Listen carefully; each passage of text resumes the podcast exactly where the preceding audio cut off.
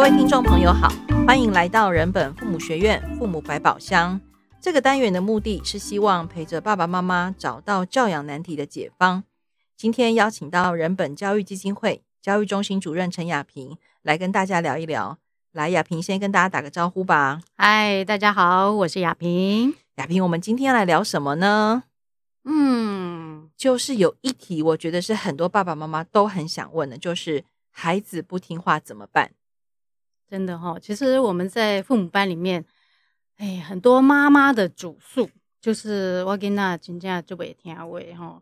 那曾经有妈妈提了一些她的困扰，她说呢，她的小孩一天到晚就跟人家发生冲突，但是呢，那个妈妈每一次看到孩子跟人家发生冲突，她要走过去跟他说一点什么的时候，孩子其实他第一个反应呢，都是马上把耳朵盖住，那妈妈就不知道该怎么办。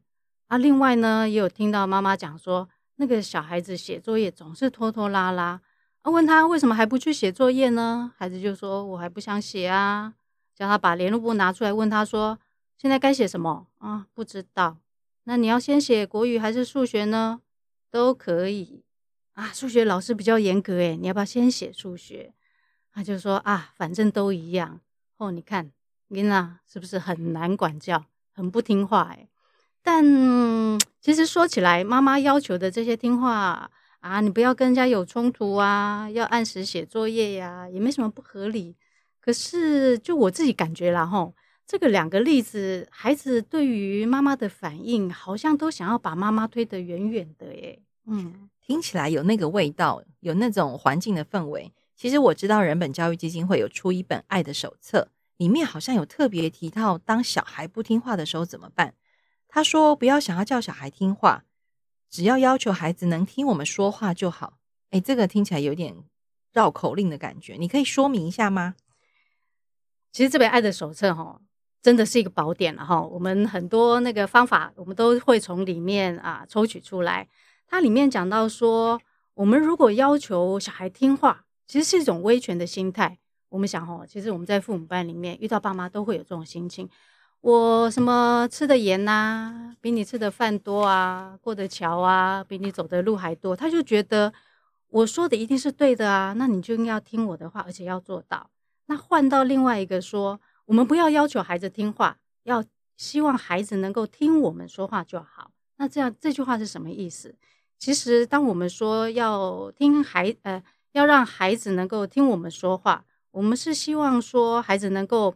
明白我们到底想要跟他说什么，那知道我们对于这个事情是怎么分析的。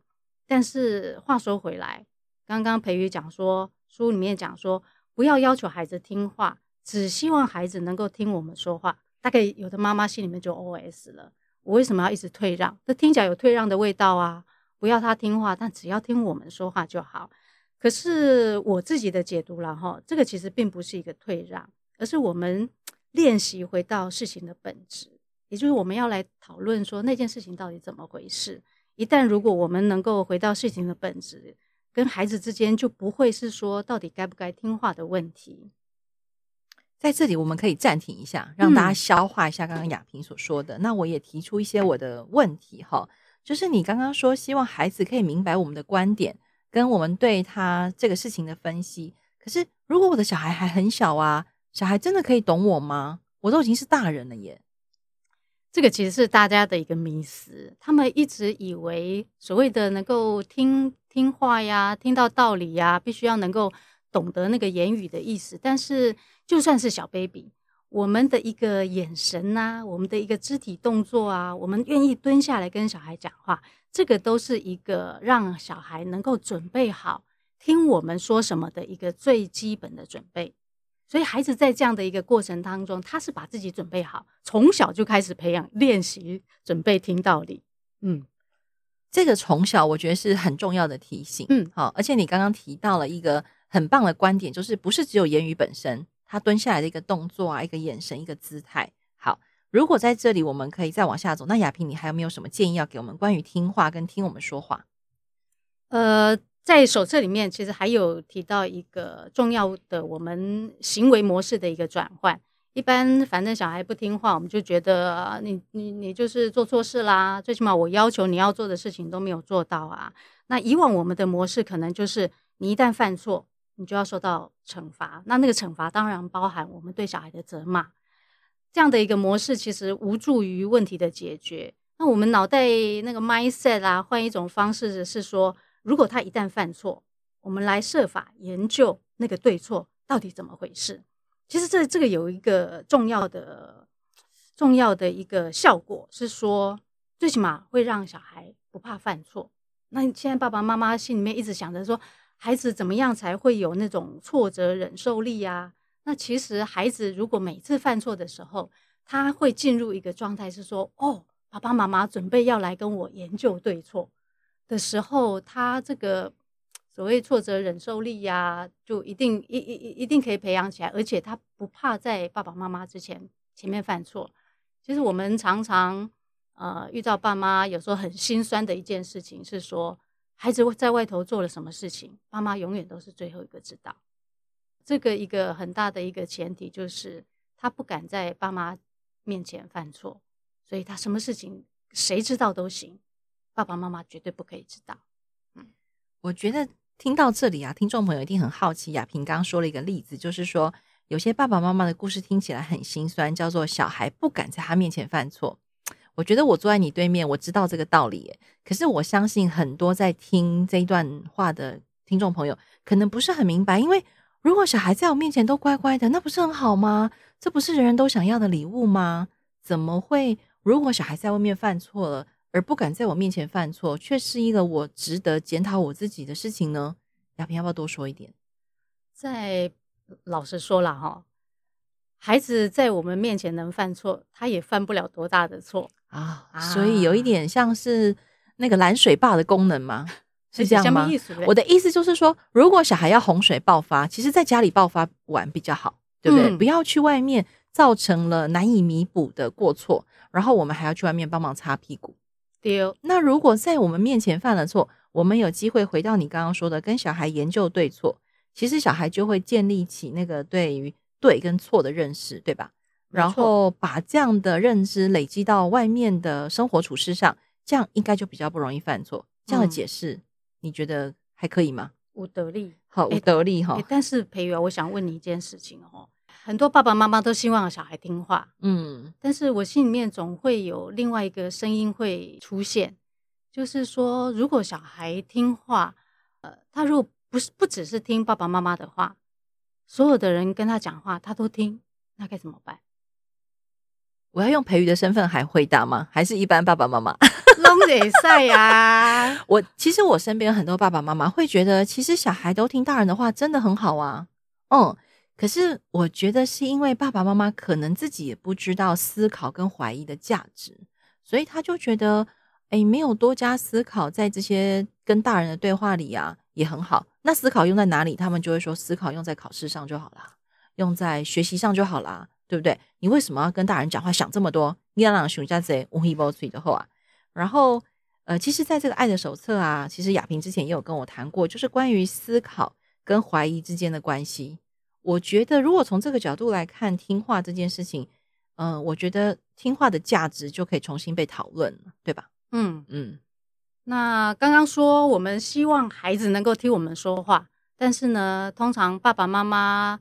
哎，嘴里讲出来的话，通常就是教条啊啊！你要好好读书啊，有好成绩才能够进好学校啊，以后才能嫁到一个好丈夫啊。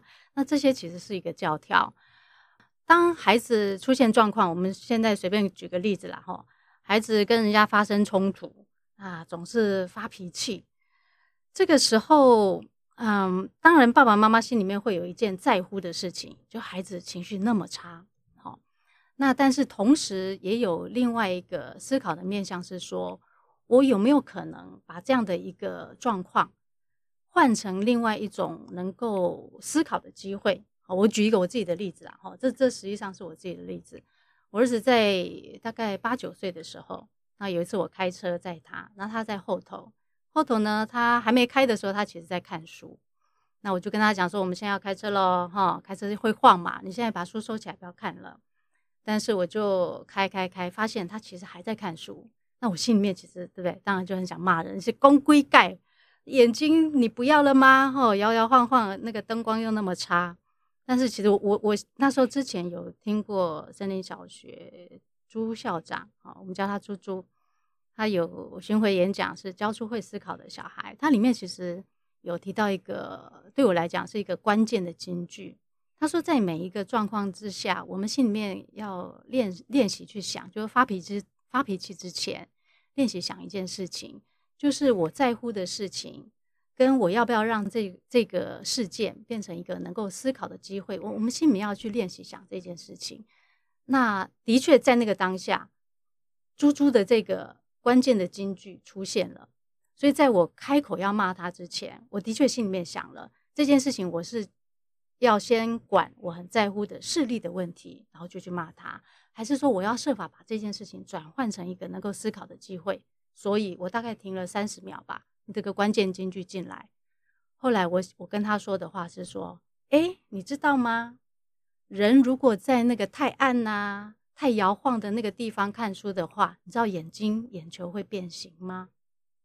然后我听他没有什么回应，我自己就自顾自的继续讲：“哦，因为那个眼睛如果变形啊，就像那个照相机有没有？后来那个接收进来的那个影像就没有办法投射到那个底片上去。”讲完大概过了二十秒，我再回头看了一下，就发现儿子已经把书收起来，然后眼睛就朝着窗外看呀看呀。诶，他其实就忽然跟我提出问题，他说：“妈妈，为什么那个眼球会变形？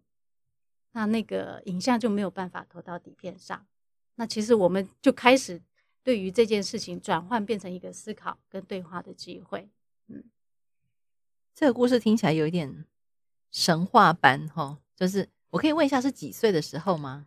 大概八岁九岁的时候哦，八岁九岁，所以八岁九岁的小孩可以跟你这样子的互动，我就会想到很多爸爸妈妈曾经在父母学院里面问过哈，就是那如果我的小孩还小，那我也可以做这样的事情吗？例如说他只有三岁四岁的时候，也可以做这样的事情吗？或者是说你刚刚说到所谓成为思考的机会，那我其实想到的是。对小孩来说，他其实也变成是一个很好的学习的素材跟时间点啊。只是呃，我们可能以前比较习惯的是这些眼睛啊、眼球的知识只会在自然课本上。那其实殊不知，我们身为爸爸妈妈，在这样的机会里面，也帮小孩开启了一个叩问这个知识的门。那我们不见得可以提供最好的答案，对不对？可是让小孩知道说啊，原来这世界上很多事情都是有这样的关联。我自己的想法是这样了。当然，我觉得嗯。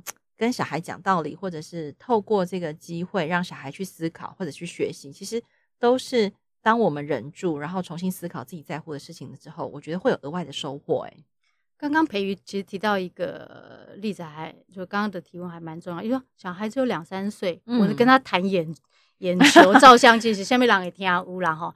但是呃，对于小小孩来讲，的确呃，跟他谈道理这件事情，也许不适合放在现场。意思是说，当小孩那么小，在现场，我们唯一要先处理的时候，呃，处理的事情就是把小孩安顿好，把自己安顿好。这个转换成思考的机会，要在事后来说，事后当做一个游戏的方式。啊，你那天在生气，那那那，呃，其实跟小孩谈情绪有一个很好的方式，诶，叫做问题外化。那这个问题外化，我现在随便举个例子，比如说，就问小孩说，当你在生气的时候。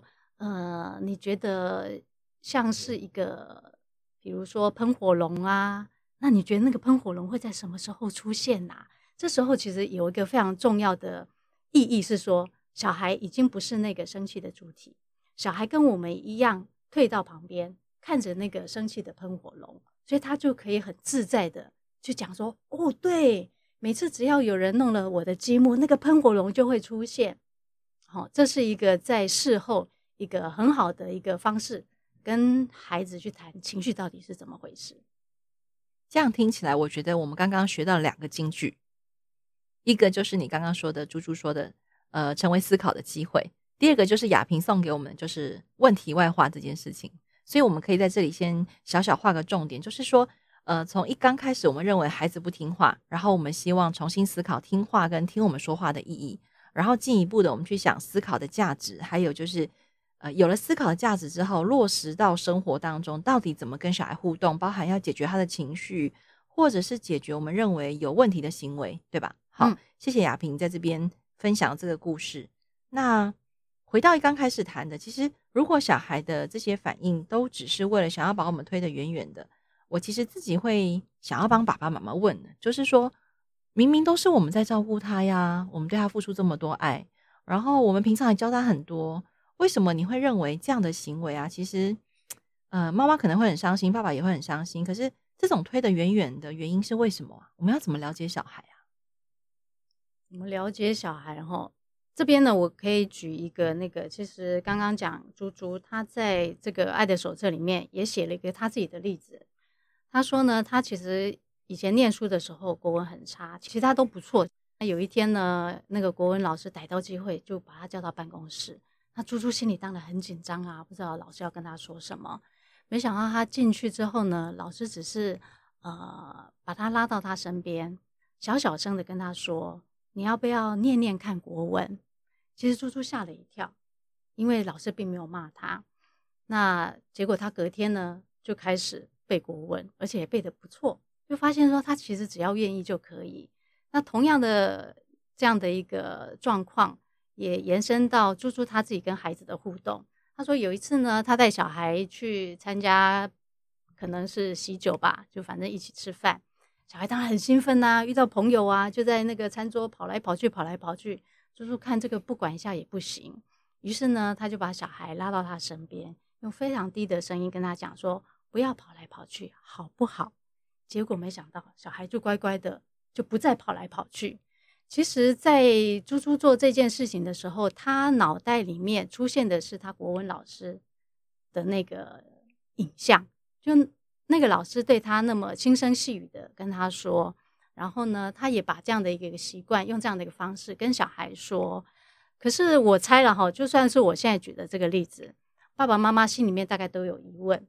那要有怎么样的一个准备，爸爸妈妈才有办法有那个能力说出这样一的一个好的话语？培瑜，我倒想问问看你自己怎么想这一件事情。我觉得这个关系这件事情，我想分享另外一个故事，就是我跟小孩互动的故事。就是说，曾经我的小孩在刚开始练小提琴的时候，然后你知道刚开始练真的非常的恐怖。然后呢，我有一次就说啊，怎么像鸭子叫一样这样？然后呢，他也没有生气，也没有跟我说什么。那我有一次就跟亚萍讲这个故事，然后呢，亚萍你就跟我说，哎呀，那是你跟你小孩关系好，你才可以讲这个话。其实这句话让我回去想了非常久，就是。我跟小孩关系好，嗯，是因为关系吗？我觉得是因为我平常对他们付出很多的照顾啊、爱啊、跟理解，还有陪伴。可是我怎么样都没有想到用“关系”这两个字来涵盖我那天跟他的情景。所以后来亚萍跟我讲完之后呢，其实我回去就跟孩子说，我觉得我好像应该要跟你道歉。其实我在说我觉得我好像的时候，其实我也没有真的那么甘愿，觉得我一定要道歉。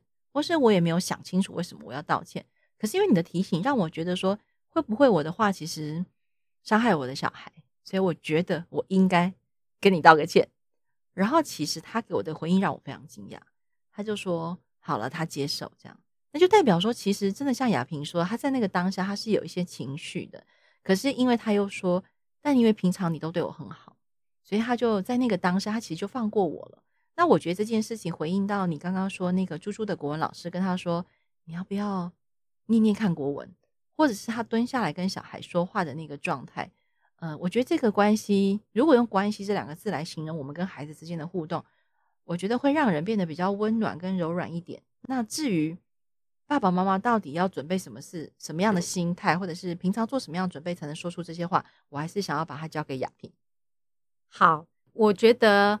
呃，虽然大家听我们在这边讲哦，好像呃有点在天堂的感觉，但是我希望大家其实能够掌握一个一个要点，意思是说，大家不要那么那么天真哈，要在那个孩子出现状况的时候，设法要用我们刚刚提供的方法。刚刚提供的方法其实是让大家大家在平常的时候有机会在心里面预演，预演这件事情非常非常重要哈。意思是说，其实我们也了解，通常孩子在什么时候会突槌呀，会出状况啊，我们心里面就要先预演好。如果孩子一旦出现这些情形的时候，我该怎么样跟他说？要说哪些话？好，所以这预演的动作非常非常重要。那另外还有一个重要的提醒是说，万一大家按照我们的这些方法了哈，如果大家如此的听话哈，按照我们的方法去做，如果孩子不按照剧本演出的时候，好，心里面一定不要觉得很受伤。说啊，我不是听了那个培瑜说了吗？听了雅萍说了吗？为什么我还不会用？要么就是你们说的没有用，要么就是啊，我怎么没有学好而觉得自责？应该不要这样子，而是在那个事件的过程往回去推。好，我到底在哪个环节出了问题？也许是刚刚培瑜提到的，在关系那件事情上，也许底子还不够，所以我说出的这句话。那个影响力还不够，因为孩子还卡在原来你以前都会对我骂，你现在忽然对我好，我也不要听你的话。也许有这种这种情况，所以大家也不要太心灰意冷了哈。也欢迎大家常常来参考我们的《爱的手册》，里面除了我们刚刚说的一些呃一些方法之外，还有很多很多的观点。这个《爱的手册》它的副标题叫做“建立一个不打小孩的国家”。是国家哎，亚萍，那真的做得到吗？国家哦，国家自己框起来，哇，围一条，可以去雕塑，围起来就是一个国家了哈。那个国家真的其实是我们蛮衷心的一个盼望啦哈，就是一个社会成熟的呃成熟的一个程度，我们怎么去判断它？其实就从我们对待小孩的态度开始看。那我们刚刚一直讲爱的手册，爱的手册，我要怎么样可以拿到这本爱的手册呢？爱的手册其实非常的容易，意思刚刚培瑜有说，我们想要建立一个不打小孩的国家，所以我们邀请哈爸爸妈妈或者所有的大人能够来立约，跟孩子立约，从今以后不依赖打骂哈，大家千万不要那么紧张哈。那我立约之后，我还是有打骂小孩怎么办？不要不要不要担心，这个其实是我们自己对自己立下的一个心愿跟方向。只要立约呢，我们就会把这个爱的手册送给大家。那要怎么跟人本立约呢？